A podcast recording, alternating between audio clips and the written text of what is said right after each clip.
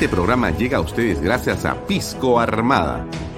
Un pisco de uva quebranta de 44% de volumen y 5 años de guarda.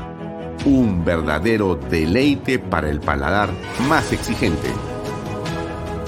Cómprelo en bodegarras.com y recuerde, tomar bebidas alcohólicas en exceso es dañino.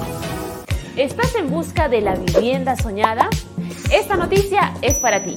Ya comenzó la preventa de la segunda etapa de los departamentos de las Lomas de Yura. Seguro te estás preguntando cuánto cuesta.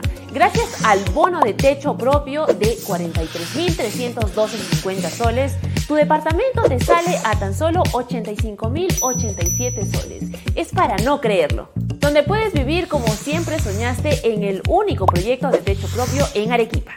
Los departamentos cuentan con tres dormitorios, sala, comedor, cocina y un baño. Todo dentro de una urbanización privada y ya consolidada.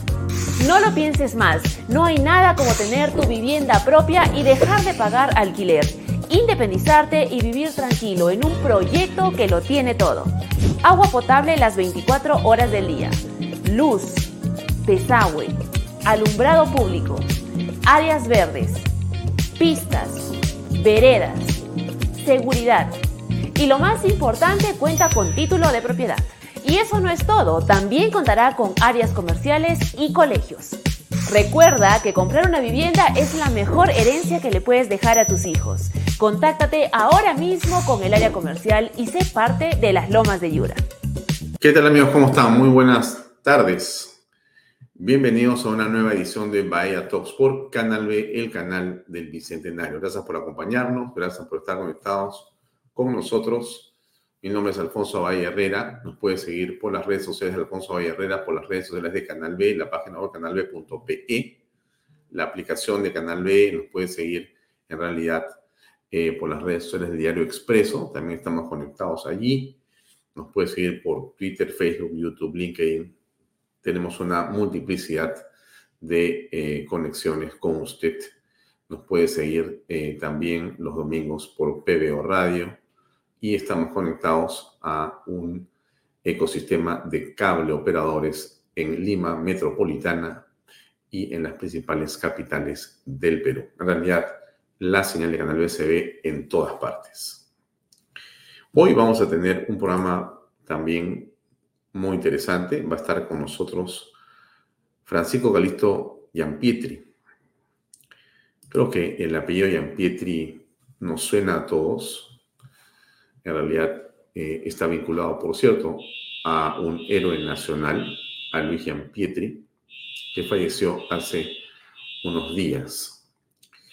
Eh, Francisco Calixto Pietri es familiar, es sobrino de Luis es marino, por cierto, tiene una eh, preparación estupenda y va a conversar con nosotros en torno a varios temas, a varios temas, uno de los cuales tiene que ver, por cierto, con el tema de seguridad, pero con temas de estrategia en general.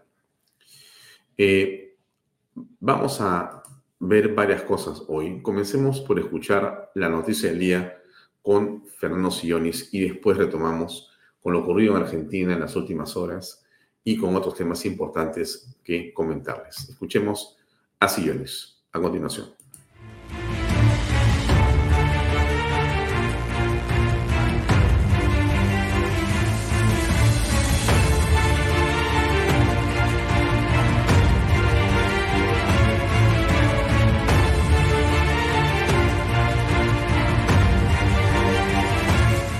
Rehenes por siempre del Poder Judicial.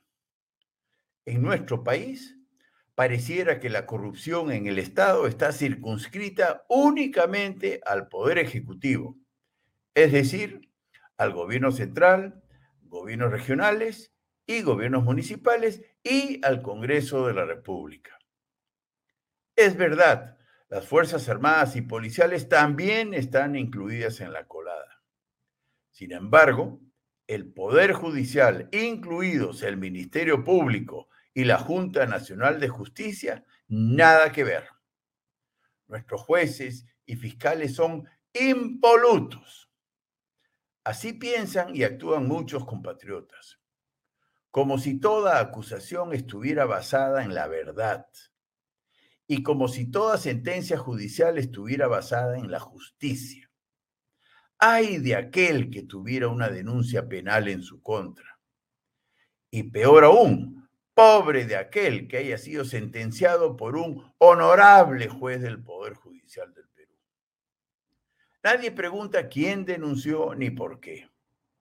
Tampoco preguntan por la integridad del fiscal que admitió la denuncia ni si el denunciante es un tipo corrupto, chantajista o simplemente una persona maliciosa y vengativa, como suele haber y en abundancia en nuestro país.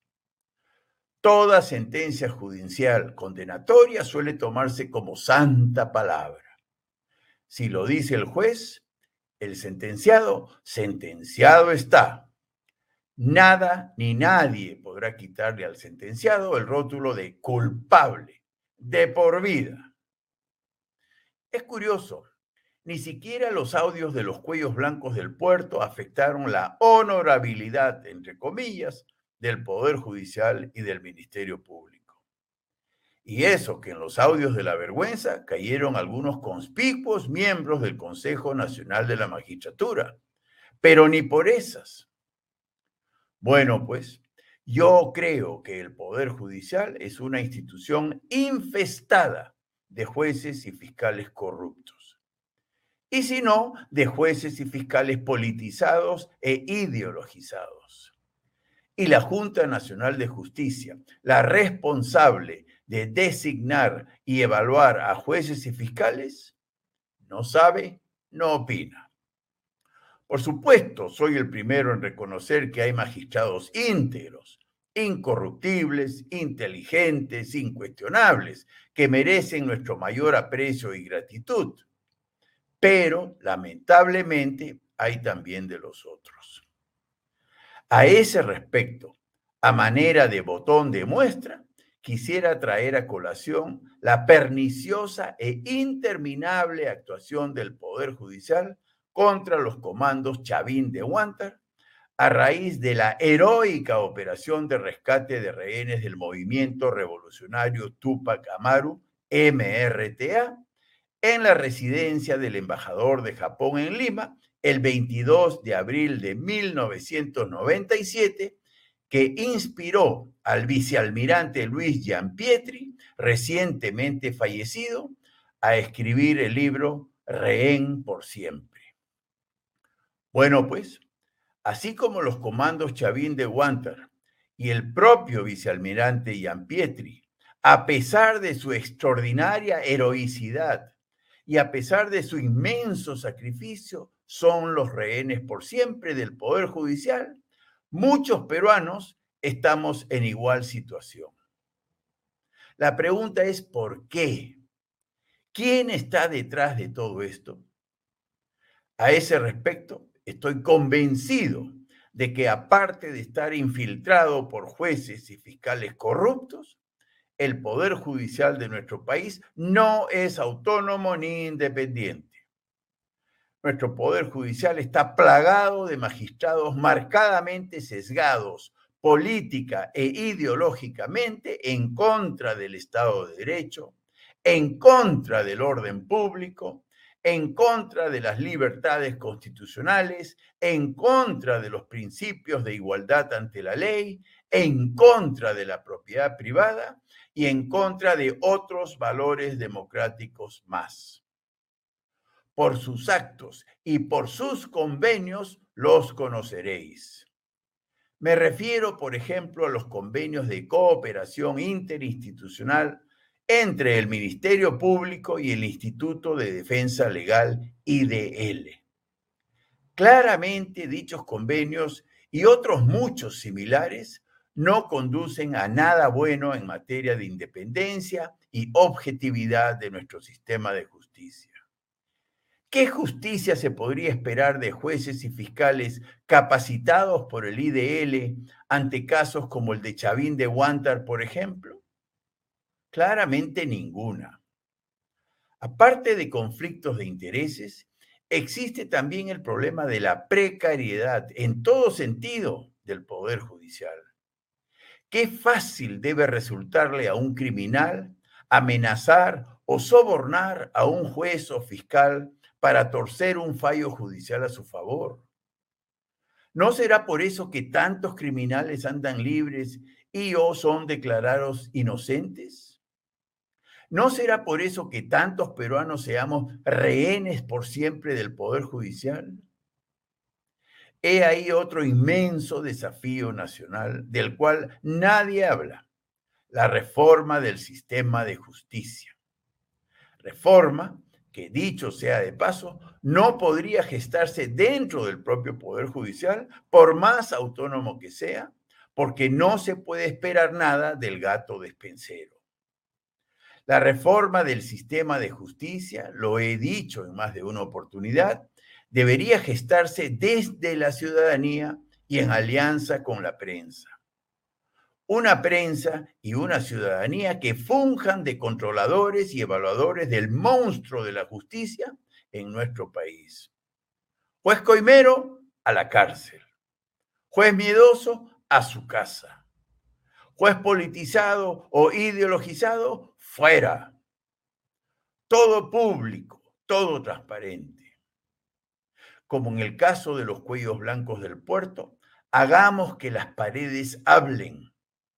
Grabemos subrepticiamente a los jueces y fiscales corruptos o ideologizados y que todo el mundo se entere de qué pie cojean.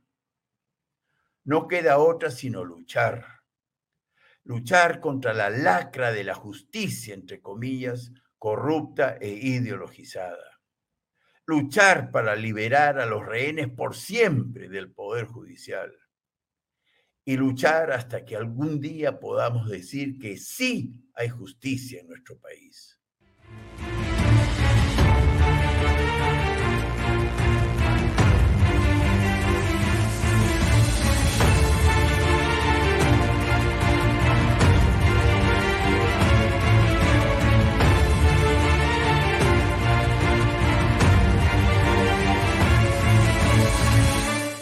Lo que dice Fernando Sillonis viene siendo una suerte de letanía. Un canto permanente de sufrimiento, un decir en el que creo que todos los peruanos solamente podemos coincidir. El país se encuentra claramente en una, digamos, situación alarmante con respecto de la justicia. No puede la Fiscalía, no puede el Poder Judicial. Los que ven la justicia en el Perú están en realidad con las manos atadas por un montón de razones. Y lo que al final los ciudadanos comunes y corrientes vemos es una indefensión, vemos una precariedad y advertimos una impredictibilidad de la justicia. O sea, el que está con la ley no necesariamente va a tener la razón. El que no comete delitos no necesariamente va a ser absuelto. Y por el contrario, el que comete delitos, el que infringe la ley, podría ser beneficiado por un sistema que no termina por estar de acuerdo con los cánones fundamentales de una sociedad en un Estado de Derecho como el que queremos los peruanos vivir. Esto es algo que lamentablemente ocurre en nuestra patria, a lo que se ha referido Fernando Sillonis. Lo hemos conversado con Antero Flores Arauz hace poco. Cuando conversamos con él, ¿qué le pediría? ¿Qué cosas habría que hacer? Él dijo, la gran reforma es la de la justicia.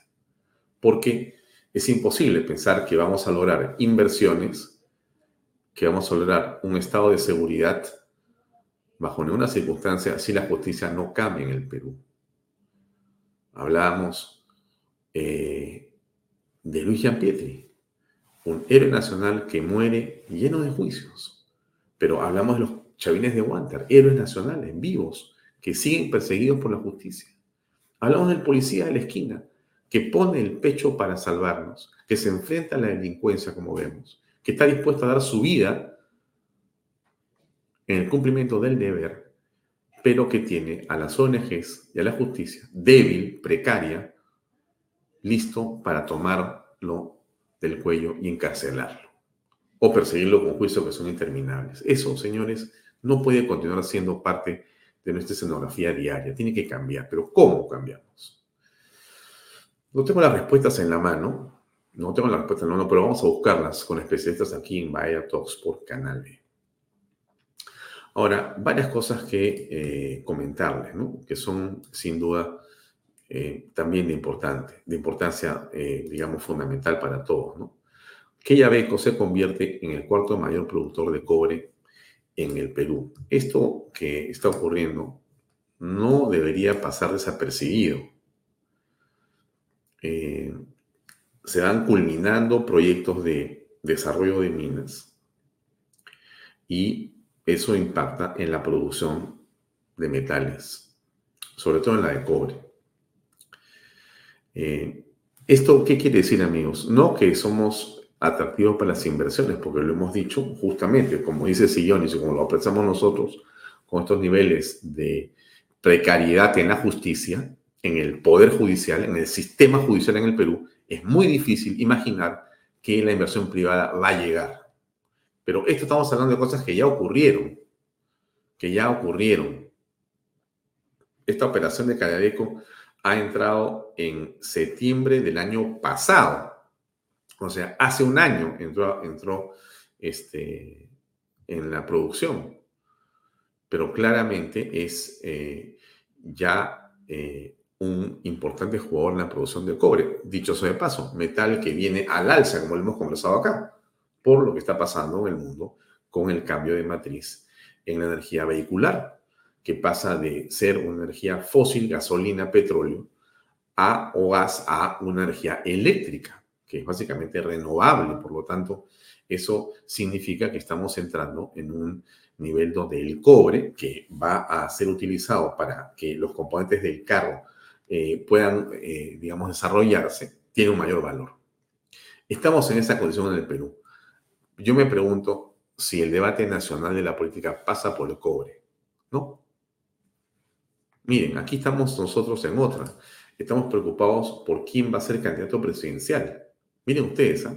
la preocupación de mucha gente es quién va a ser candidato presidencial, no quién va a ser el que lleve tales o cuales políticas públicas. Eh, con respecto a el cobre, al oro, a la plata, con respecto al litio, deberíamos tener acuerdos nacionales, que sean los que se discuten en eh, las campañas presidenciales. O sea, el eh, peruano debería tener claro qué pasa con el cobre y por qué una posición debería ser la que preserve, la que proteja y la que promueva la inversión en la minería peruana para que estos metales sean los que podamos desarrollar. La minería, como usted sabe, amigos, genera industrias conexas, genera puestos de trabajo adicionales a los que tiene directamente contratada la minería. Es un influjo de dinero que va a las regiones donde están las minas, pero que va a todo el país. Y la minería, como usted sabe, produce y construye las minas y para eso se requiere tener agua potable, energía eléctrica, vías de acceso, carreteras, hospitales, postas médicas, colegios se desarrollan los polos impresionantemente útiles, positivos y de generación de valor a todas esas familias que la minería involucra. Entonces, esto es lamentablemente visto consejo ideológico, como usted sabe, y pone en riesgo el presente y futuro del país. Pero que eco está avanzando y nos da un gusto tremendo. Eh, Sí, vamos a hablar de esto con nuestro invitado, con estas clases que recibían, eh, mejor dicho, con estas clases que van a recibir los niños ahora sobre el daño causado por el terrorismo. O sea, hay una interesante propuesta que tiene que ver con eh, que en los colegios eh, se pueda contrastar lo que ocurre con lo que hemos visto de barbaridades de gente adoctrinando a los niños para que se incorporen a la currícula escolar, eh, digamos, contenidos que expliquen la gravedad que causó el terrorismo en la historia reciente del Perú. Y, esto lo ha dicho la ministra Miriam Ponce y le tomamos la palabra para que venga al programa a explicarlo, pero también para que se ejecute, ¿no? Esto es de una extrema, extrema importancia. Son los grandes temas, ¿ah? miren, la minería, eh, la energía eh, y, sin duda, la educación. Eh, y frente a esto, pues los peligros que estamos teniendo alrededor de, ¿no? Miren ustedes eh, lo que ocurre cuando se señala que tanto Venezuela como Nicaragua, por su manera y sus relaciones, pueden convertirse en bases terroristas. Por supuesto que esto nos eh, llena de preocupación, pero esa es la realidad. O sea, estamos frente a hechos que eh, llaman la atención poderosamente. Son regímenes absolutamente autoritarios y básicamente ellos eh, están, eh, digamos, eh, con una orientación que es contraria a Occidente. Y una vinculación con Hezbollah, una, vinculación con Irán, una vinculación con grupos extremistas. Daniel Ortega, por su lado, este, Nicolás Maduro, por su lado, están interesados en poder desarrollar bases terroristas en esos países. Peligrosísimo lo que estamos apreciando en el mundo y ocurre en nuestro continente. Frente este descalabro, lo que pasa en Medio Oriente, frente este descalabro, lo que pasa en el Perú, en diferentes cosas, frente las oportunidades que el Perú tiene, ¿cuál es el debate nacional? Bueno, ninguno. Peor aún, las autoridades que deberían estar enfocadas en justamente hablarnos de educación, hablamos de oportunidades diversas, lo que estamos viendo es que, bueno, el interés aparente del señor Alberto Tarola está en ver cómo favorece a ciertas amistades dentro de diversas, digamos, instituciones del Estado. Él es presidente de los ámbitos, bueno, él está viendo cómo hace para que personas amigas vinculadas a él puedan favorecerse con puestos de trabajo sin que sepamos si esas contrataciones tienen que ver con idoneidad del cargo, o si por el contrario, como parecería, son amistades de otro tipo. Y si esto es así, es pues de una, digamos, fatalidad, de una eh, inapropiabilidad, de una incorrección. ¿No? Eh, eh, ha salido publicado en Panamericana en las últimas horas estos correos enviados desde la PCM a la señora Yacire Pinedo Vázquez, donde a ella se le ofrece, eh, pero además se le dice qué tipo de trabajo puede hacer, qué tipo de remuneración estaría interesada en poder contar. Una propuesta económica le piden, su CV lo comentaba. Y de esto no existe explicación por parte de quien debería, que es la autoridad máxima del gobierno, que está vinculado a esto y que está, pues, aparentemente en otra cosa, ¿no? Por lo menos es lo que da la impresión, usted no sé qué pensará. Eh, ahora bien, antes de pasar a esto de las drogas en los terroristas, hablemos de lo que ha pasado en Argentina. Argentina ha tenido un eh, interesante, eh, digamos, vuelco ayer, a pesar de todo lo que pasa en este país, Massa, el candidato del kirchnerismo, de la izquierda progresista, logra en primer lugar, ley queda en segundo lugar, pero pasa la segunda vuelta. La señora que queda en tercer lugar le da el apoyo y da la impresión de que podría tentar entonces la presidencia de la República Argentina el 19 de noviembre. ¿Qué dijo ayer Milei que comenzó a bajar las aguas? Escuchemos el discurso de algunos minutos. Ahí va, adelante. Muy buenas noches. Muchas gracias. Muchas gracias por la avalancha de regalos que recibí hoy. Muchas gracias a todos.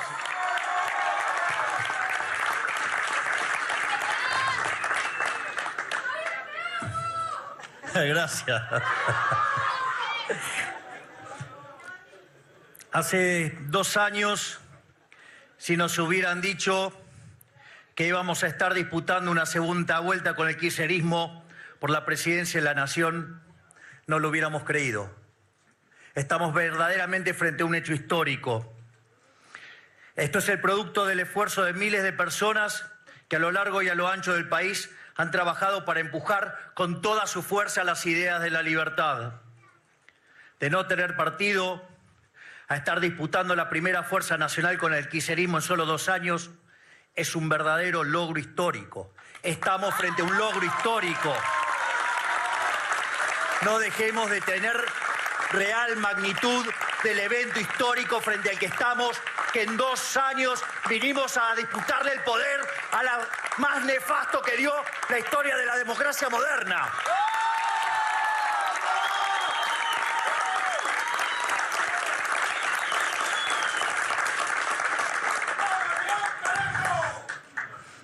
Haber hecho la mejor elección de la historia para el liberalismo en la Argentina es algo que nos llena profundamente de orgullo para todos los liberales. De la nada hemos pasado a tener cerca de 40 diputados nacionales y 8 senadores. Es impresionante lo que hemos construido solamente en dos años.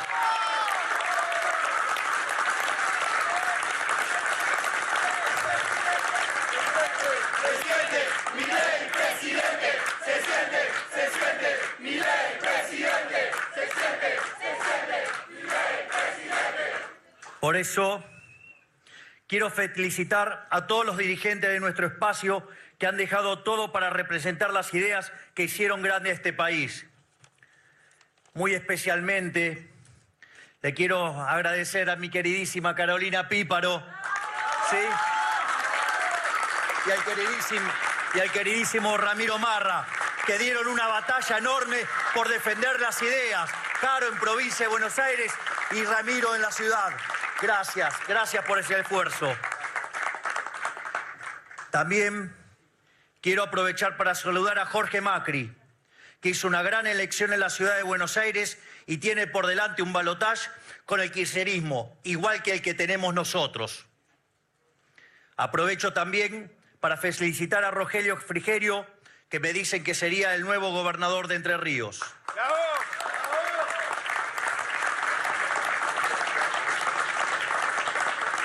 Pero sobre todas las cosas, quiero que tomen conciencia que hoy quedamos frente a la elección más importante de los últimos 100 años. Una elección que nos va a plantear si queremos continuar con este modelo que el kirchnerismo defiende o si queremos volver a abrazar las ideas de la libertad, que son las que hicieron grande a Argentina en el siglo XIX y que todos los países que abrazan las ideas de la libertad progresan, mientras que todos los que siguen las ideas populistas se hunden en la miseria.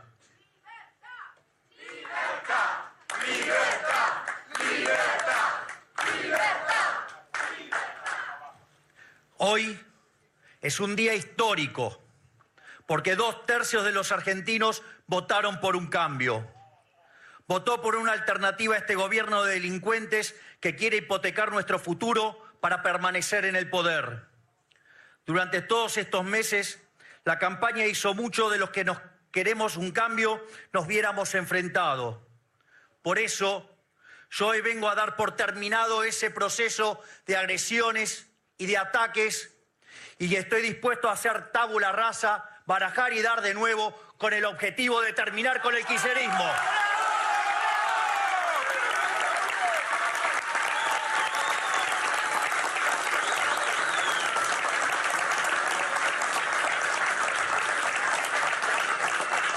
Porque más allá de nuestras diferencias, lo que tenemos que entender es que enfrente tenemos una organización criminal y que no va a dejar barbaridad por cometer con tal de sostenerse en el poder. El quiserismo es lo peor que le ha pasado a la Argentina. Durante 100 años vivimos una decadencia brutal que el quiserismo se encargó de profundizar para enriquecerse a costa nuestro. Insaurralde no es la excepción, es la regla porque ellos defienden un modelo que está diseñado para beneficiarse a costa nuestra. Si todos los que queremos un cambio no trabajamos juntos, se van a quedar con este país. Si todos los que queremos un cambio no trabajamos juntos, se van a quedar con la ciudad de Buenos Aires.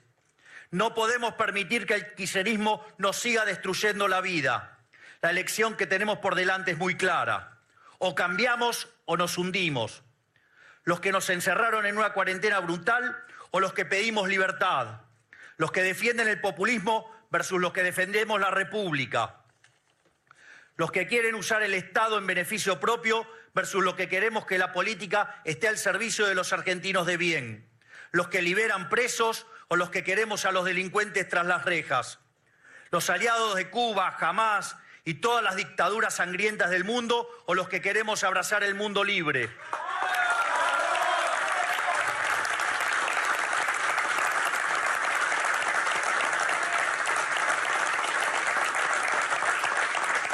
Nunca hubo una elección más clara en nuestra historia. Todos los que queremos un cambio tenemos que trabajar juntos. Si trabajamos juntos podemos ganar. Si trabajamos juntos podemos recuperar nuestro país. Si trabajamos juntos podemos evitar que nuestros chicos se vayan del país. Si trabajamos juntos podemos terminar con la corrupción. Pensemos en el futuro, pensemos en lo que queremos para nuestros hijos. Esta elección no se trata de mí, se trata de ustedes, de sus hijos, de sus padres, de sus abuelos, de sus nietos. El kirchnerismo va a hacer todo lo posible por retener el poder. Los argentinos de bien tenemos que elegir si queremos kirchnerismo o libertad. Salgamos a la calle, recorramos cada rincón del país, abracemos a todos los que quieren un cambio verdadero para nuestro país. Ellos van a mentir, ellos van a ensuciar, ellos van a decir que venimos a quitar derechos, no se equivoquen, no venimos a quitar derechos, venimos a terminar con privilegios, no a quitar derechos.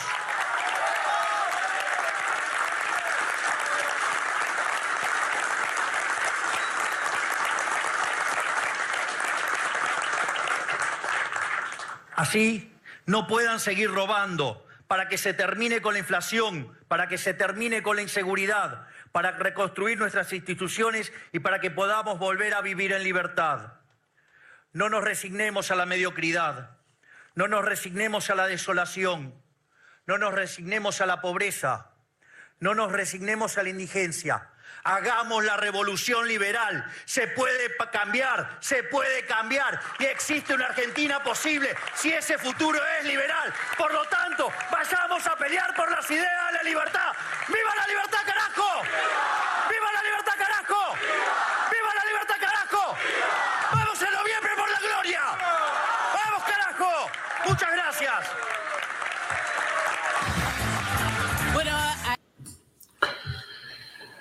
Era mi ley, una estupenda campaña, trajo como resultado el pase a la segunda vuelta. ¿Podía haber quedado mejor? Sí, siempre se puede mejorar, pero vamos a los resultados. Está en la segunda vuelta, que es lo fundamental. Eh, quien quedó segunda o tercera apoyará al señor Milei y posiblemente eh, logre vencer. Hay un tema que es fundamental entender. Miren, esto de Argentina es casi una calco y copia del Perú. Si usted cambia ese discurso y lo aplica al Perú, va a encontrar lo mismo. Aquí hay gente que, como Argentina, no quiere soltar la mamadera del poder. Se ha, pasado, se ha pasado en el poder décadas. Por lo menos los últimos 20 años o 23 años en el poder. Así es. Con el cuento de hacer crecer el antifujimorismo, ¿no? Se ha mantenido en el poder. Y eso tiene que terminar, amigos. Va a ser un cuarto de siglo de gobierno del odio en el Perú.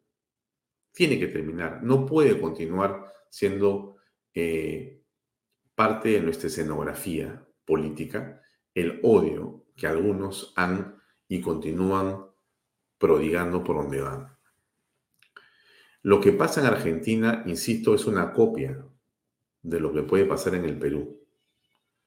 La importancia del triunfo de Milei es esencial. Tiene que recomponer el discurso, tiene que quitar la grandilocuencia, bajar el tono, abrir las puertas y hacer un eh, consenso de forma que pueda ganar la elección. El mundo del peronismo, del kirchnerismo, va a hacer todo lo que pueda para no entregar el poder, porque saben que no es el poder el que está en discusión, es la libertad para ellos. O sea, Ellos saben que si pierden el poder porque gana mi ley, ellos no solamente quedan fuera del juego, sino van a ir a la cárcel por las corruptelas y la corrupción que durante décadas Argentina ha sido arrasada. Eso tiene que detenerse, amigos.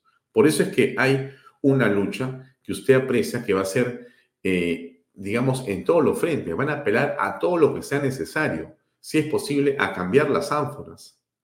Y tienen el apoyo de varios gobiernos en el extranjero que quieren que esa cofradía continúe de manera perenne. En el Perú es igual. Aquí hay una increíble desesperación por la JNJ y porque evidentemente hay interesados en que los temas relacionados a la familia y a la vida no se promuevan desde el Estado como debe ser. Esto es lo que dijo la vicepresidenta del señor Milei. Escuchemos, por favor, un minuto cada uno de ellos que no representan al espacio. Javier Milei y yo somos no solo providas, somos militantemente providas. Y a nosotros nos interesa que así como consideramos que en una procreación hay un hombre y una mujer, no estamos de acuerdo en que el hombre renuncie como si el bebé o el niño por nacer fuera una cosa. Es un ser humano que merece, eh, más allá de si es deseado o no, tener todos los derechos humanos que tenemos todos los que pudimos nacer. Así que no puedo estar de acuerdo con un proyecto así, sé que Javier tampoco, y creo que es una expresión simplemente de Lilia y en el caso de, de, Bertie Venegas Lynch eh, lo mismo, son expresiones eh, personales que no hacen al espacio. Claramente definidos en la Provida y en la Profamilia, el espectro que se dirige la señora Villarruel, candidata a la vicepresidencia, y Javier Milei. Muy importante no perder de vista este planteamiento. En el Perú recordamos este video para que usted no se lo olvide también. Como un monstruo, cuando lo que yo he encontrado, Nicolás, es un hombre genuinamente preocupado por su pueblo, un hombre dispuesto a dialogar, por lo tanto, claramente demócrata, dispuesto a construir acuerdos, consensos. Mm. Verónica Mendoza, candidata presidencial que está en ciernes, viendo dónde se acomoda, junto con los caviares. Ese es nuestro mundo. Y de eso tenemos que salvarnos los peruanos. Lo dejo ahí, amigos. Vamos a conversar ya con nuestro invitado, Francisco Calisto Pietri, que ya está con nosotros para conversar en torno a la inseguridad y el rol de las Fuerzas Armadas. Adelante con la entrevista, por favor.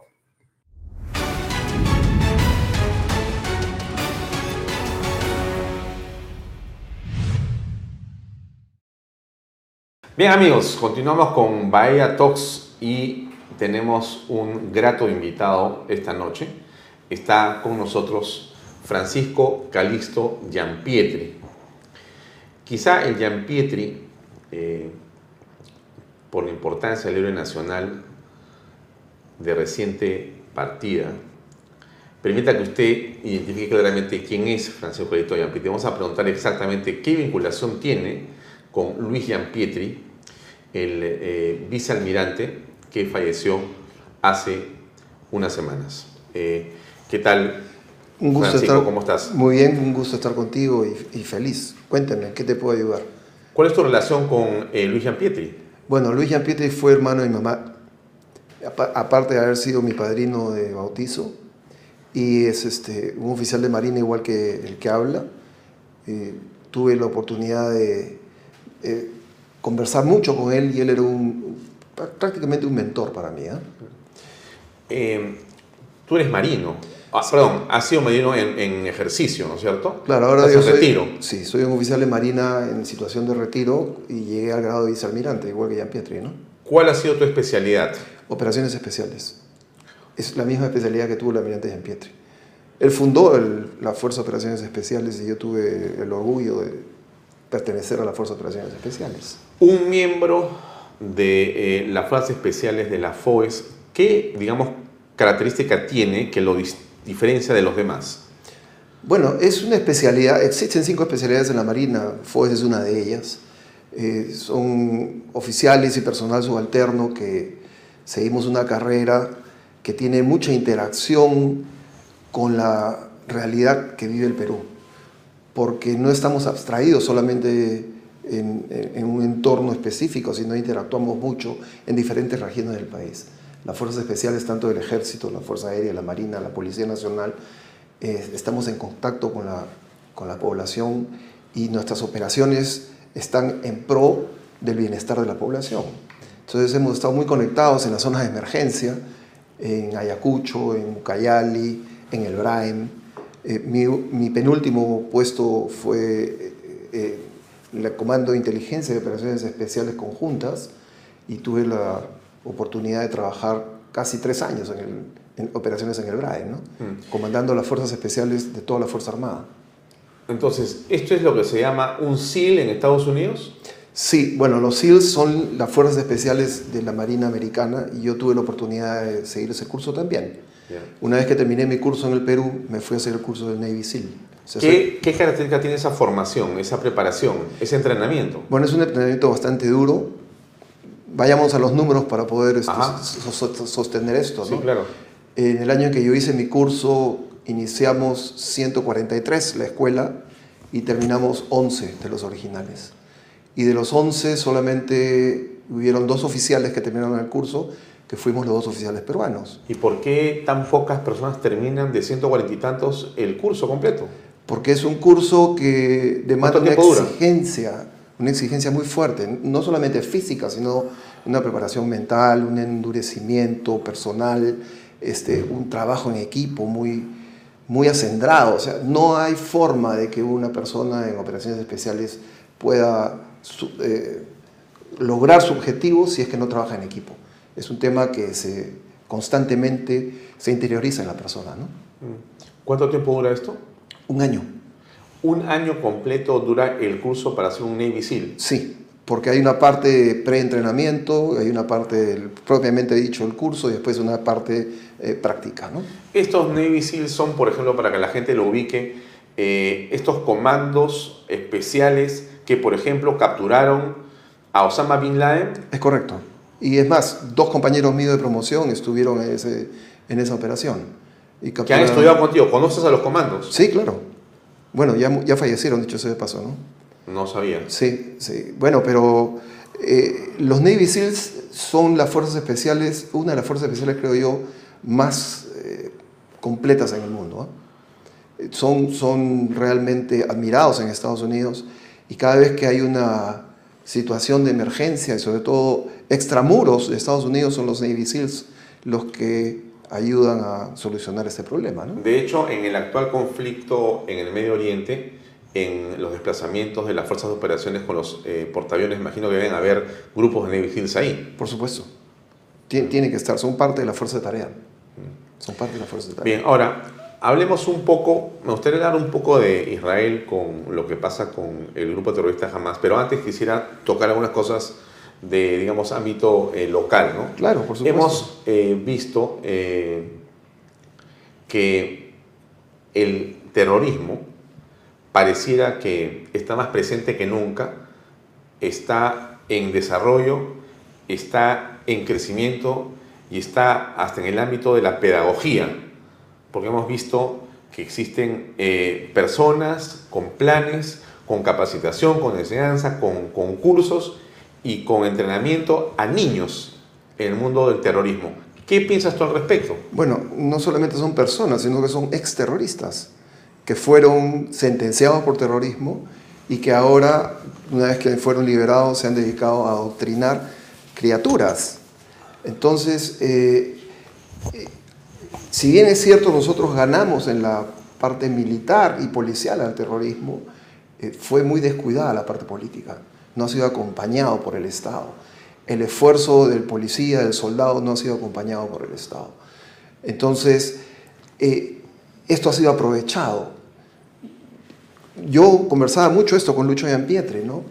que es la teoría de Gramsci, la que se está aplicando acá. Gramsci, que era un político italiano, eh, fue presidente del partido eh, italiano, eh, comunista italiano, tenía una, máxima, que era sobreponer a la sociedad política sobre la sociedad civil. Entonces, primero tenías que ganar a la sociedad civil y ya no se gana la sociedad civil con las armas, sino trabajando en el lado cultural. Entonces, infiltrar el lado cultural a través de la educación, a través del arte, a través de los medios de comunicación. Entonces, una vez que eso se captura, infiltrar el aparato del Estado y de esta manera darle la vuelta al sistema y sobreponer esta sociedad política a la sociedad civil. Entonces eso es exactamente lo que está sucediendo. O sea, ¿tú crees, Francisco, que estamos en un esquema gramsciano en este momento?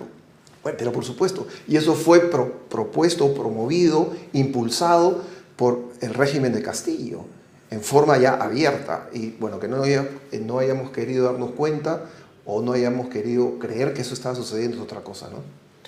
Bien, pero entonces estamos hablando de una ideologización, de un énfasis tremendo en la manipulación, en la distracción, porque Gramsci tiene varias estrategias. Así. Una de las cuales es, por ejemplo, crear problemas o distractivos donde no los hay. Crea un problema y mira cómo tú mismo propones la solución y en ese espacio y tiempo distraes y entretienes cuando tienes en realidad otro plan, ¿no es cierto? Van por cuerdas separadas, Así pero es. son el mismo expediente. Así es. Entonces, ¿qué cosa es lo, lo, más vulnerable y lo más preciado que pueda tener una sociedad? Su futuro. ¿Y quién es el futuro? Las mentes jóvenes, los niños. Entonces, trabajar en el sistema educativo, influyendo estas teorías que son eh, realmente disruptivas del orden constitucional, son las herramientas que ellos utilicen para que después esta sociedad que ha sido formada de esa manera apoye, porque ellos tienen un concepto atemporal. Su concepto político no es inmediato, su concepto político va más allá de la inmediatez, ¿no? es hasta atemporal. ¿Qué importa cuánto demore? Eso no interesa. Y eso se ha dicho en más de una oportunidad. ¿no? Acuérdate cuando capturaron a Ismael, Guzmán, qué cosa fue lo que dijo. ¿no? Pueden capturar a la persona, pero la mente seguirá este, irrumpiendo o introduciéndose en la sociedad. Y como dijo Ismael Guzmán, es, la captura es solamente un recodo. Un recodo en el camino. En el camino, ¿no? Así es. Un recodo es un pequeño giro, desviación, una cosa que va a detener el torrente, pero el torrente continúa. Continúa fluyendo, es correcto. ¿Y tú crees que Sendero eh, está vivo? Por supuesto. Sendero está más vivo que nunca, si no, no hubiésemos tenido esto que ha sucedido en Trujillo. Criaturas de 7, 8 años cantando las máximas terroristas, el himno, el himno terrorista, y secundado o aupado por todo un sistema de gente ex, ex, senderistas. Entonces, si eso no es sendero luminoso, entonces, si hace cuac, camina como pato, ¿qué cosa es? Es un pato. O sea, es así. Pero alguien decía que en realidad hablar de sendero era casi una tontería, una herejía, porque sendero había sido derrotado, eh, no por Fujimori, como dicen algunos eh, operadores políticos con cierta tendencia determinada, sino eh, por la civilidad. Y bueno, por las Fuerzas Armadas decían también, como tratando de relegarla a un esquema secundario, pero que ya no tenía sentido hablar del sendero porque eso había terminado.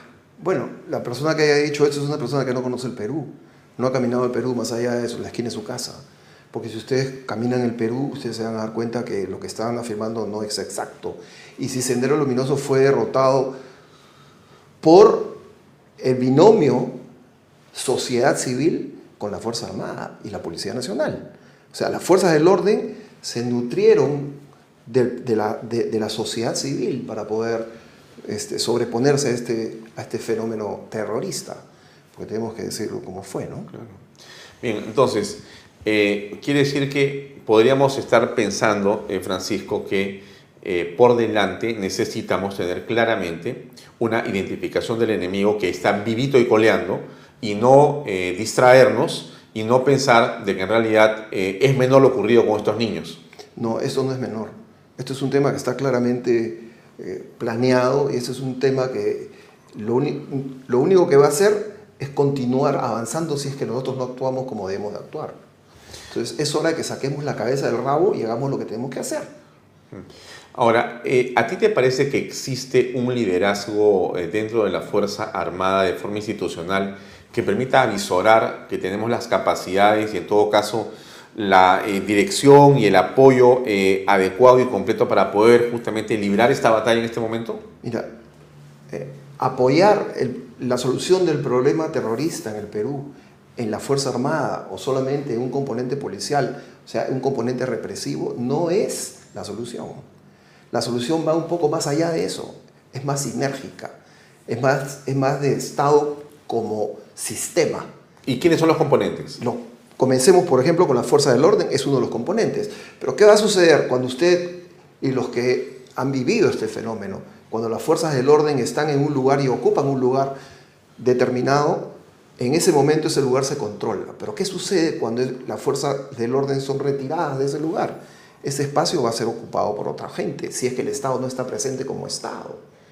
Entonces, en un sistema en el que constantemente estamos presionando y presionando y presionando, en el momento que sacamos la presión, eso va a ser llenado por otro. Así de fácil es. Entonces, lo que estamos apreciando, eh, Francisco, es que aparentemente el retiro de ciertas eh, áreas eh, donde estaba la Fuerza Armada y el Policía Nacional trabajando, ese retiro, ese, esa, esa, digamos, eh, orden de que eh, dejen los espacios que tenían, al final de cuentas son llenados por el enemigo. Bueno, es que si nosotros no acompañamos el esfuerzo de las fuerzas del orden con la presencia del Estado y dejamos a la población nuevamente abandonada, esta población va a ser cooptada por, otro, por otros agentes. ¿Y sientes que se ha dejado? Pero por supuesto, si usted va a cualquier parte, eh, Ayacucho, en, el- en cualquier parte del Perú, donde ha estado la Fuerza Armada y la- eh, y la- y- o las fuerzas del orden, para hablar en general, eh, y las fuerzas del orden se han retirado sin dejar la presencia del Estado, por ejemplo.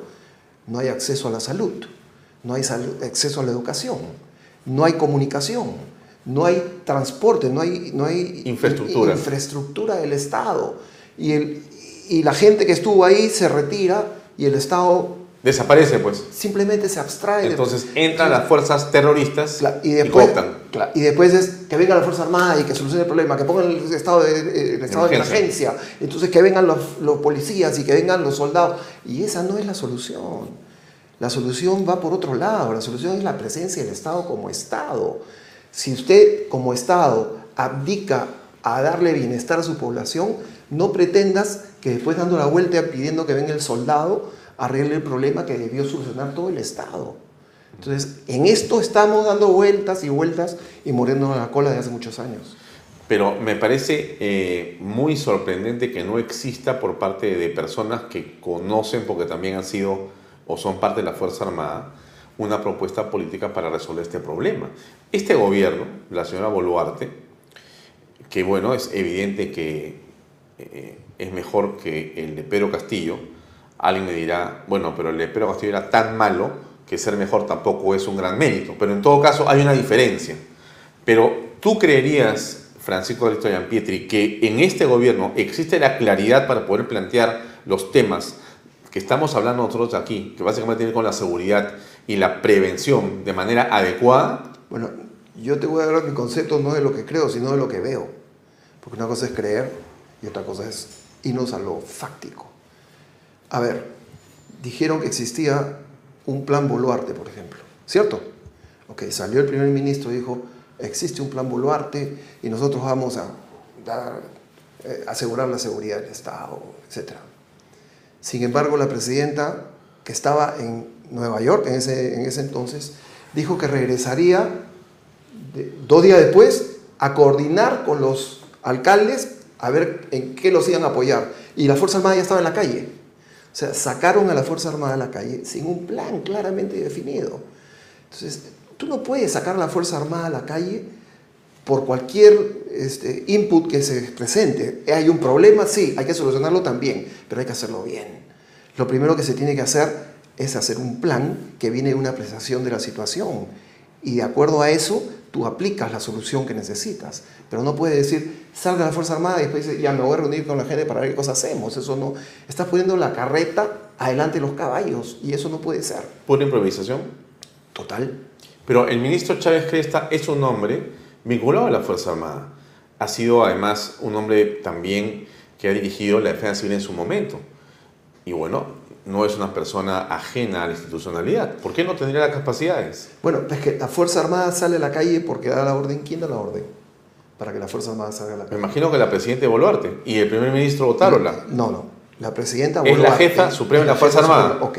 Ella ordenó. Que manda pero no comanda, dicho sea de paso, ¿cierto? Porque fue una, una la frase, eso fue una frase desafortunada, ¿ok? ¿De quién? De la presidenta de la República. ¿Qué dijo ella? Ella, yo mando pero no comando. Eso dijo la presidenta de la República. ¿Inaceptable? Es inaceptable. ¿Por qué? ¿Por qué? Porque es la jefa suprema de la Fuerza Armada. ¿Manda y comanda? Es, la Fuerza Armada no puede salir fuera de un cuartel, no puede poner un pie fuera de un cuartel, si es que primero no tiene la orden de la jefa suprema de la Fuerza Armada. Entonces, si la jefa suprema de la Fuerza Armada no va a asumir su responsabilidad eh, eh, política, Política. entonces cambiémosla de nombre y pongámosle la jefa administrativa de la Fuerza Armada. ¿Lo hizo por temor? Lo hizo porque se quiso sacudir del problema, como lo hizo nuestro primer ministro cuando fue a declarar al eh, fiscal y dijo exactamente lo mismo, yo mando pero no comando. O sea, ellos no asumen la responsabilidad de Política. sacar a la Fuerza Armada, es una responsabilidad política. Tenemos que entender que para que salga la Fuerza Armada a la calle, la Policía Nacional ha tenido que pedir que la Fuerza Armada la ayude porque ha sido rebasada en su capacidad. O sea, el y eso lo firman los dos ministros. Eso quiere decir que el ministro del Interior ha abdicado a su función, ha reconocido que ha sido sobrepasado por la criminalidad. Por eso es que pide que la Fuerza Armada venga. Y la Fuerza Armada tiene que cumplir. Porque la- la jefa suprema de la Fuerza Armada lo hace a través de una resolución suprema y establece el estado de emergencia. Y establecieron el, el estado de emergencia en este distrito sí, en el otro distrito no, entonces, y, y dijeron el otro también. Entonces, ¿eso obedece a un plan? Eso no obedece a un plan. ¿Decir mando pero no comando para ti implica una cobardía o es muy dura esta palabra? Me parece a mí que ha sido una frase totalmente desafortunada. Y eso, ¿qué cosa es lo que hace al final?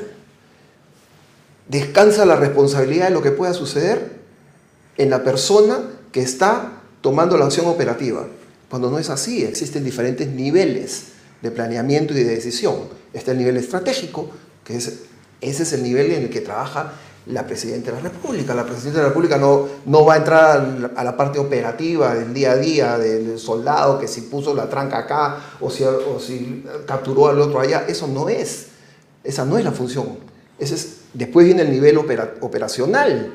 ¿No? Y de ahí viene el nivel táctico, que eso es otra cosa. Claro, la Fuerza Armada, la Presidenta de la República no está metida en el tema táctico, pero sí está, ella tiene la decisión estratégica. Entonces ella no puede decir, yo mando, pero no, no, no, yo no comando. No. Sí, ella es la jefa suprema de la Fuerza Armada.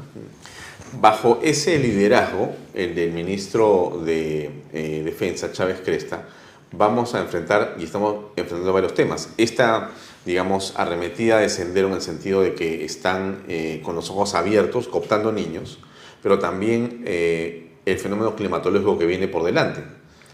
¿Qué nos espera? Se nos viene un fenómeno del niño y bastante acentuado según lo que nosotros estamos, la información que estamos Sí. recibiendo. Entonces tenemos que preparar toda, toda la logística, la Fuerza Armada, para apoyar en la defensa civil a las diferentes regiones que van a ser afectadas. ¿no? Y eso ya lo tenemos que estar haciendo desde ahora.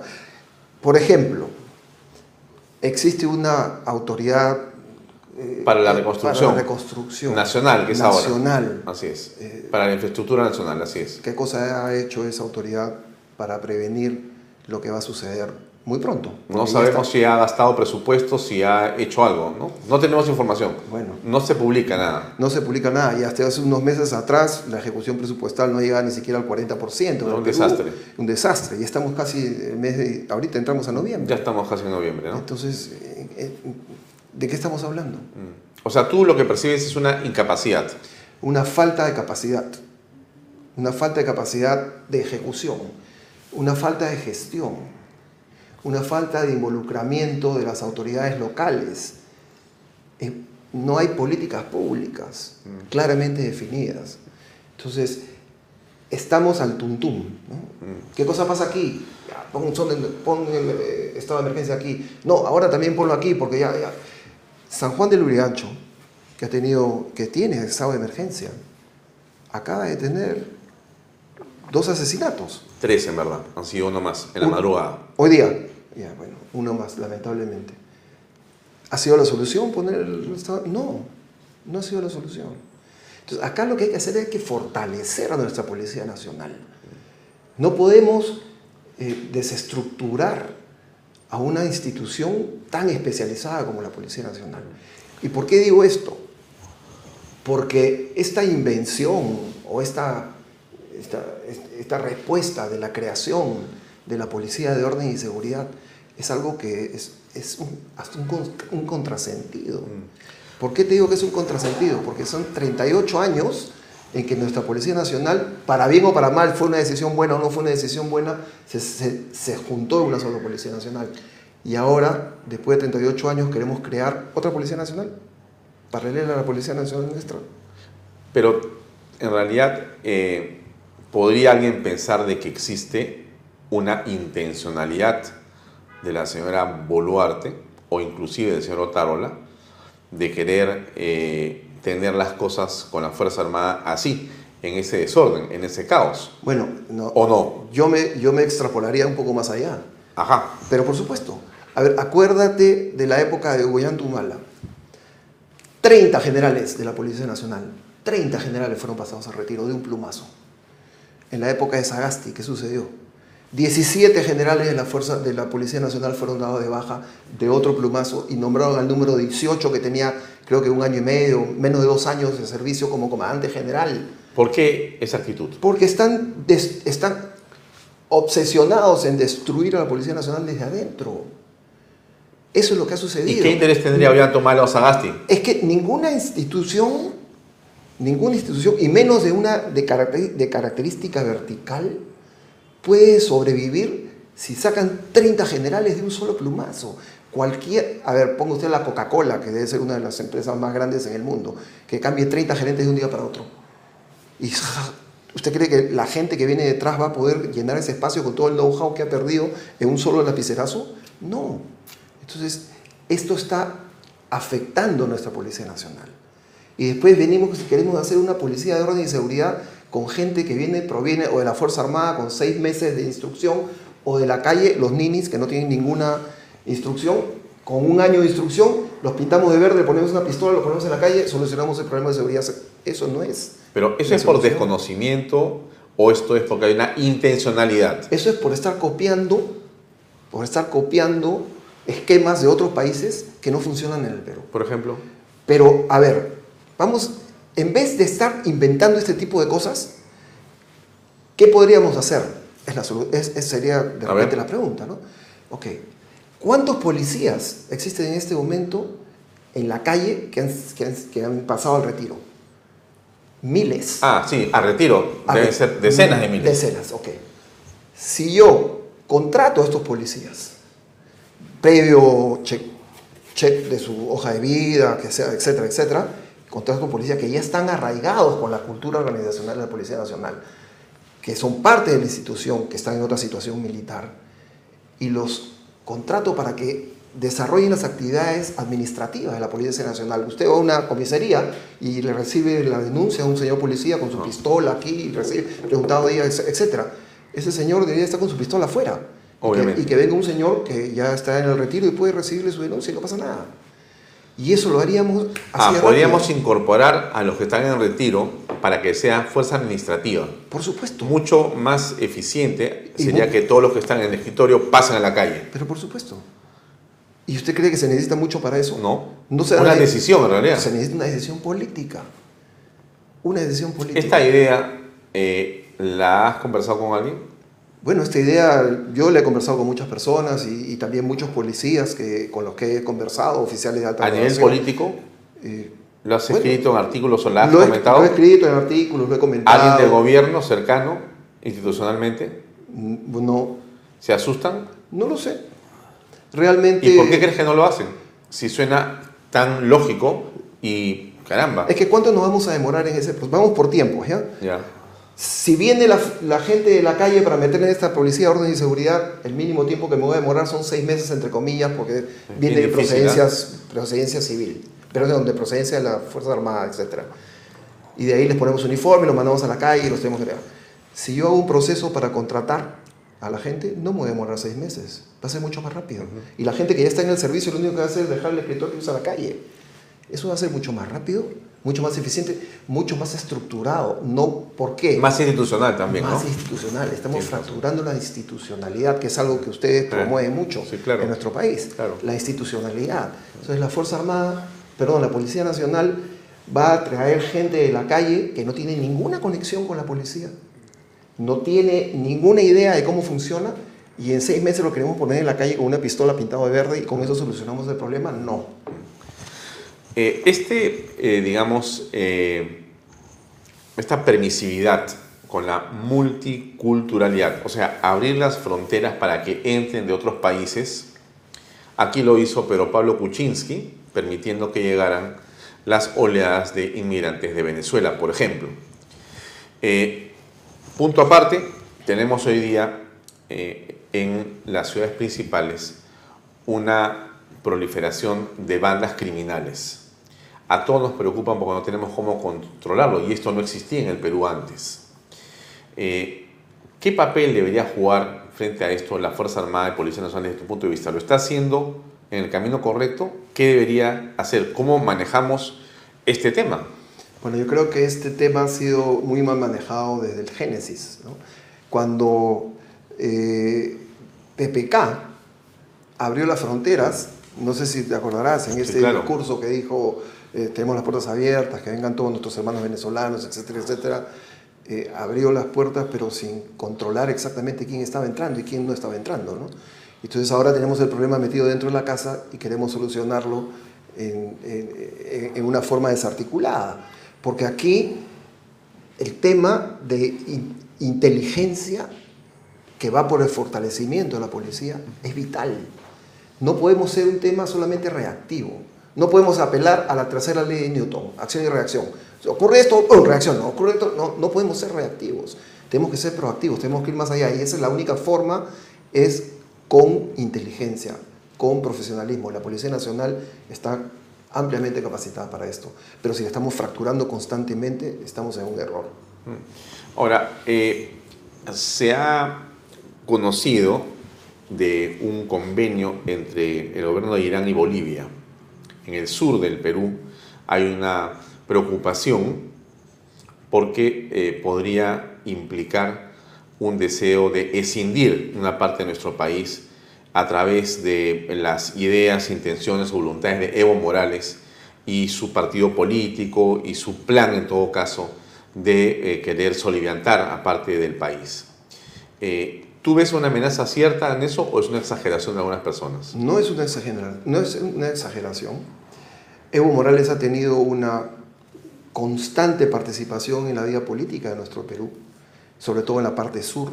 El MAS ha estado imbuido en Puno, Es el partido de Evo Morales. es el partido de Evo Morales. Entonces, hemos llegado hasta tener que ponerlo a Evo Morales como persona no grata para que no pueda entrar al país El Congreso declaró persona no grata. lo, lo declaró como persona no grata para defendernos de, de- de- de su ideología, que es una ideología que está impregnándose a través de los pueblos aymaras. ¿no? Entonces, esto no es una locura, ¿no? no es un tema que no pueda suceder. Definitivamente, este impulso a la querida eh, concepción de ellos de hacer una sola nación aymara y fraccionarla del Perú en la parte sur de, de- de- es, es una, es, una, es un es una punto de agenda en la, en la política de, de Morales. ¿no? Entonces, no solamente es el problema de Irán, porque Irán ha firmado un pacto o un acuerdo secreto militar con Irán, con Bolivia. Bolivia, perdón. Y también Rusia. Rusia ha firmado un acuerdo para comprar el litio boliviano, que es el litio boliviano, pues es, es, es- es el futuro del mundo, ¿no? Bueno, el litio en, el todo, en todo el planeta, ¿no? Entonces, a esto le aumentamos la presencia de China, entonces nos estamos pintando de rojo en el sur, pero con fuerza, ¿no? Peligroso. Pe- Pero por supuesto, si no tomamos nosotros las acciones que debemos tomar. Ahora, China está presente en el mundo de la energía, en el Perú, en el mundo de Internet, si no me equivoco, también en el campo de la minería y por cierto en los puertos, donde la Marina tiene una, digamos, importante este, responsabilidad ¿no? con estos puertos que está invirtiéndose en el norte. El puerto de Chancay específicamente un calado estupendo, permite una inversión que inicialmente son de 1.300 millones de dólares, pero pasarán a 3.000 y pico millones de dólares en los próximos meses o años. Esto pone al Perú en realmente el, el, el punto focal del comercio internacional, ¿no? Pero hay un peligro también ahí o no? Bueno, pero es que te- primero tenemos que ver algo. La posición geoestratégica del Perú es superlativamente eh, diferenciada con el resto de países en Sudamérica. ¿no? La proyección que tiene el Perú hacia el Asia hace que per se sea el hub con las condiciones que existen de mar en nuestro país. Y no solamente Chancay, sino el futuro puerto de Corío, que ya ha sido declarado como un puerto de interés nacional que queda en el sur del Perú, en Punta de Bombón, en en Arequipa, que también tiene como concepción hacer otro megapuerto, donde se van a poder recibir buques de 18.000 contenedores. Entonces, 18.000 TEUs es una monstruosidad. Eso va a tener un aforo aproximadamente de un millón de Pero para eso no hay inversión todavía, ¿no? Todavía no, para el, para el puerto de Corío no, pero para el puerto de Chancay sí. Entonces, esta, esta eh, inversión que es privada, tenemos que entender que es privada, entre comillas. Bueno, si es de China no es privada. por lo me- Priva- por- privada es de Perú. Privada es del Perú y privada teóricamente es porque es, un, es, es una empresa privada china, pero todas las empresas chinas al final son, Son del partido Estado, chino. por supuesto. Así es. Pero esto es un megapuerto que va a cambiar la vida del Perú. O sea, la proyección de la, de- del tráfico marítimo hacia el Asia a partir del Perú va a ser increíble. Porque, por ejemplo, para que la gente entienda un poquito, para llevar un contenedor en ese momento de Lima hacia China, no va directamente. Esto va caleteando por diferentes puertos hasta que llega al puerto de Manzanillo, se acopia las y ahí llega un buque de 18.000 TEUs. Existen dos puertos en, el, en todo el Pacífico que reciben ese tipo de buques. Uno está en Estados Unidos y el otro está en México, que es el puerto de Manzanillo, y ahí dando toda nuestra carga. Nosotros vamos a tener Chancay. Entonces, todo Sudamérica, ¿a dónde va a llevar su carga? ¿Se va a ir a México o se va a ir a- al Perú? Se va a ir a Chancay. Y si nosotros abrimos el de Corío, Brasil va a poder exportar toda la parte sur de Brasil, que es la sexta economía del mundo, va a poder exportar a través de Corío toda su soya y todos sus artículos de exportación. Entonces, estos, po- concep- estos proyectos son eh, realmente, eh, cambian la geoestrategia del Perú, no, no la geopolítica, sino la geoestrategia del Perú, y que tenemos que nosotros saber potenciar y saber redituar. Entonces, los americanos se oponen al puerto de Chancay. Dicen, no, el puerto de Chancay porque va a estar China ahí, mañana, etcétera, etcétera. ¿Y por qué los americanos no vienen y, por ejemplo, abren el puerto de Corío? Invierten en Corío y contrapesan la presencia de, Cha- de- de China en- en- en el Perú. ¿Son los norteamericanos los que se oponen o son los chilenos que le dicen a los norteamericanos, oye, oponte o le cuentan cosas? Porque el gran, vamos a ver si es verdad lo que te digo, el gran perdedor con la inversión de Chancay y la posible inversión en Corío es Chile, ¿o no? Bueno, pero, a ver, los países en este tipo de cosas no tienen amistades, ¿no? Sino solamente intereses. Son negocios. Son negocios. Y los negocios son los que hacen fluir el dinero. Y los dineros no tienen ni frontera ni nacionalidad. Si el Perú tiene esa potencialidad, tiene que explotarla. Si no la explotaría porque al otro se va a sentir mal, entonces nosotros Y- estaríamos mal. Y te pregunto una cosa, Francisco, ¿no le convendría a Chile? Porque si Chile no tiene ese calado y Perú sí, bueno, va a ser más rápido para Chile. En vez de irse hasta Manzanillo, se irá a través del puerto de Chancay y de ahí a China, pues. Bueno, va a ser más, Más va- rápido. Va a ser más rápido, va a ser Más económico. Más barato, es correcto. ¿Por qué? Porque para comenzar, el solo hecho de que la carga salga desde el Perú a través de, de Chancay o próximamente, esperemos, de Corío, va a ahorrar por lo menos 10, 12, 15 días de viaje. Esos son costos de flete, es un montón de dinero, más allá de todos los puertos en los que tiene que recalar el contenedor. Entonces, hay que verlo como una oportunidad y no verlo como una amenaza. Y entonces el Perú tiene que empujar en esa dirección. Ya. Pero tú habías hablado de China eh, como país comunista. Entonces, eh, yo te decía, China tiene energía, tiene internet, tiene minería, Tiene- tiene, los puertos, Distribución de energía también. distribución de energía. Bueno, entonces, este, y todo eso es chino. Ya en el Perú. Sí. No solamente en el Perú. También está en Argentina y también está en Chile y también China está donde hay oportunidad de negocios. China va a entrar y va a poner su plata. Así es diferente a cualquier otra economía, porque ellos pueden ser muy comunistas de la puerta para afuera. No, pa- en Pero, realidad de la puerta para adentro, Pero para afuera. Pero de la puerta para afuera Son son los capitalistas que puedan existir en el planeta Tierra. Ahora, la pregunta es, si tanto está preocupado Estados Unidos, ¿por qué no pone su plata? Ah, pero por supuesto. ¿Pues no la pone? Bueno, yo, le voy- yo tengo que confesarte que he tenido una conferencia yo con, un- con unos asesores de unos, de unos este, congresistas americanos y le dije exactamente lo que me acabas de decir.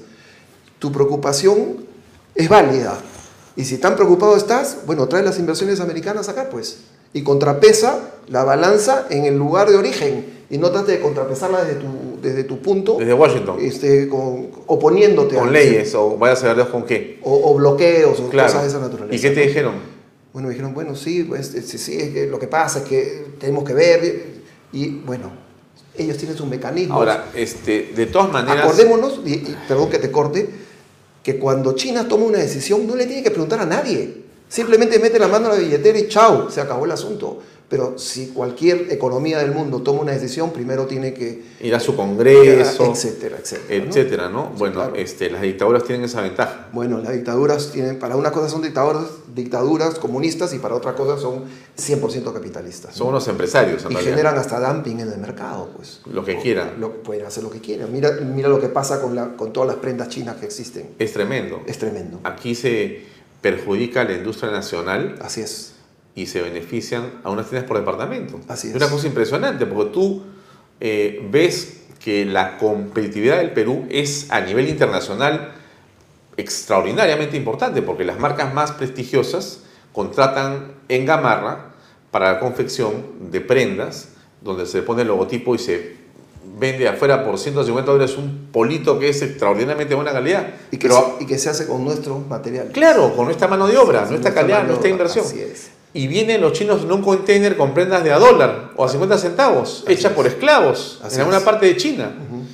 Y acá se compra eso y se permite. Y se hace el dumping, claro. Y se hace el dumping. Pero por supuesto. Y esto es muy Entonces, negativo esto para el es muy país. negativo para el país. Entonces el Perú tiene que contrarrestar esto. Tiene que generar.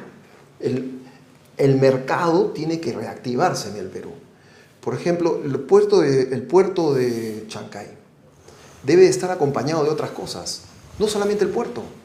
Porque ahí, bueno, más allá de las necesidades que van a existir de la mano de obra local, podríamos promover, por ejemplo, las zonas económicas especiales, que sean zonas en las cuales se genere transformación de la materia prima y se venda materia transformada. Si esto se hace en el sur, por ejemplo, en Puno, y nosotros hacemos esa zona económica especial que atienda o que reciba, por ejemplo, a Tesla, ya deberíamos estar hace rato con México haciendo los documentos que tengamos que hacer, los tratados que tengamos que hacer para poder, por ejemplo, fabricar las baterías de litio en Puno. Y traer a la gente de Tesla y poner una fábrica ahí y en vez, Sí, de, vender Totalmente, el litio, vendemos las baterías. Entonces, No, pero ¿por qué no hacemos los Tesla en Chancay? Con tanta tierra que hay ahí disponible, una Bueno. super fábrica. es que ahí tenemos el litio, en Puno. Mm. Y nos imaginamos cómo cambiaría nuestro país Sí. si tuviésemos como esos ejemplos varios, Sí, otros, sí, sí. de que traigamos Siendo- la tecnología aquí y hagamos la tecnología que reditúe el bienestar de los peruanos. ¿no? Siendo que la energía en el Perú es en su mayoría hidro. Quiere decir que es absolutamente Limpia. eh, limpia, pero que va en directa armonía con el Tesla, Así es, que es un vehículo eléctrico de energía limpia. así es. Pero lo que no podría ser es que el Tesla se fabrique en un espacio donde la energía es combustible, pues no, es, es, es, este, eh, eh, a través de petróleo o a través de algún tipo de, de quemar dinosaurios, ¿no? Es un contrasentido. Claro, pues como está ocurriendo en ciertas partes, o sea, eh, vi un chiste el otro día, no sé si lo viste tú, eh, en, en- creo que en TikTok, donde sale este señor con su Tesla, que le preguntan, ¿qué está haciendo en la calle? Estoy cargando mi carro, ¿no? y tenía un grupo electrógeno a gasolina. Y dice, pero ¿qué está haciendo? Estoy cargando. ¿Pero cómo lo va a estar cargando? Es que lo estoy cargando. Sí, pero esto está mal, pues está quemando combustible fósil para cargar eléctrico. Así es. Eso no puede ser, pues. Eso no puede ser. El Perú, por ejemplo, con este tema del fenómeno del niño, si nosotros hubiésemos hecho la cantidad de represas que necesitáramos para poder amainar el- el- esta ave- avenida de agua y controlar espacios con agua y generar energía, podríamos, una política pública, el Perú debería ser ser el primer exportador de energía sostenible en el mundo. Política pública, eso es lo que debería hacer el Perú. Y hacer represas en todas las cuencas. Claro. Y podríamos conectarnos al sistema interconectado y Al generar mundo una- entero. al mundo, podríamos exportar energía al mundo. Esa A es una Chile. política pública. No solamente a Chile, a Sí, Brasil, sí, a Ecuador. Por supuesto. Limpia. Limpia. Eso es una política pública. En eso deberíamos estar nosotros enfrascados en vez de Y, estar. y en eso deberíamos estar, Francisco, de acuerdo. Así es. O sea, mejor dicho, el debate electoral debería estar centrado en quién está en favor o en contra de esto que tú estás diciendo. Así es. Entonces, las políticas públicas tienen que ser impulsadas por el gobierno, por el gobierno, y el Estado las debe asumir como una política de Estado y mantenerse independientemente de los gobiernos que vengan. ¿Qué importa si es la derecha, qué importa si es la izquierda? Cada uno tendrá su forma de hacerlo, pero al final todos estamos yendo en el mismo sentido. Pero el Eso gobierno no es lo que está sucediendo. en la mañana dice en Perumín que sí va a tía María y en la tarde El Otárola dice no va a tía María. El ministro dice una cosa, el primer ministro dice otra. Lo contrario. Es- es exactamente opuesto. Entonces, estamos en un contrasentido constante. O sea que es imposible que en esto que estamos conversando, que parece tan, tan simple, pero tan trascendente, seguramente no hay ni siquiera, digamos, conciencia de la importancia que tiene en el gobierno. Bueno, Porque no lo están, no lo están diciendo además. Pero es que nos estamos preocupando en otras cosas y estamos en el enfrentamiento constante, intestino, diario, día a día, enfrentándonos peruanos contra peruanos. ¿Hasta cuándo vamos a seguir así? ¿Quién se beneficia con el enfrentamiento, Francisco? Se, se beneficia todo el entorno que no es el propio Perú. Porque nosotros seguimos en el subdesarrollo y seguimos con la dependencia del extranjero cuando podríamos ser, si el Perú se pone las pilas y sacan la cabeza del rabo y hacen lo que tienen que hacer, podríamos ser el Singapur de América del Sur sin ningún problema. ¿No es una exageración? No es una exageración, pero mira la cantidad, por ejemplo, de potencialidad de generación eléctrica que tenemos en el Perú. Eso debería ser una política pública del Estado, y lo vuelvo a repetir, lo repito, lo repito. Nosotros podríamos exportar energía, satisfacer todo nuestro país y exportarla hacia el exterior, sin ningún problema. Sí, es, es la eléctrica, es la eólica, Eólica, es la solar. maremotriz también y la solar. Arequipa, por ejemplo. Arequipa, pues, es una mina de oro. El sol casi 365 Es días. impresionante. Es impresionante. Igual que Cajamarca, igual que... que Tiene zonas donde el sol Puno, está pero clavado para poder día. producir kilowatts y kilowatts y kilowatts. En extensiones inmensas, desierto y desierto. Eso si pones paneles solares, energía eólica, etcétera, pues puede generar una cantidad impresionante de energía y nosotros estamos peleando entre peruanos. Mm, Sin estar pensando en Petroperú.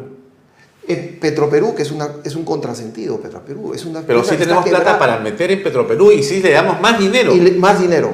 Pero esta es una locura, en verdad. Y, y, a ver, yo no entiendo hasta el día de hoy, y bueno, puede ser porque mi, mi ignorancia, y yo no soy economista, pero yo no entiendo por qué FONAFE, por ejemplo, que controla todas las empresas del Estado, No tiene a Petroperú adentro. no audita a Petroperú. No, es una isla que han sacado específicamente para que tenga caja chica, Ah. para meter la mano y hacer lo que quieran. Bueno. Es un régimen distinto. Es una empresa de los que trabajan ahí. Porque Bueno. tampoco es de nosotros, Es- los peruanos. Es increíble. Es una- es una Hacen lo que quieren. Hacen lo que quieren. Y nadie los audita. Y recién nos damos cuenta cuando se tiraron la plata. O cuando pusieron una refinería que no sirve. O sea, ¿por qué FONAFE no Sí, está metido, o Petroperú no está metido en FONAFE y está controlado?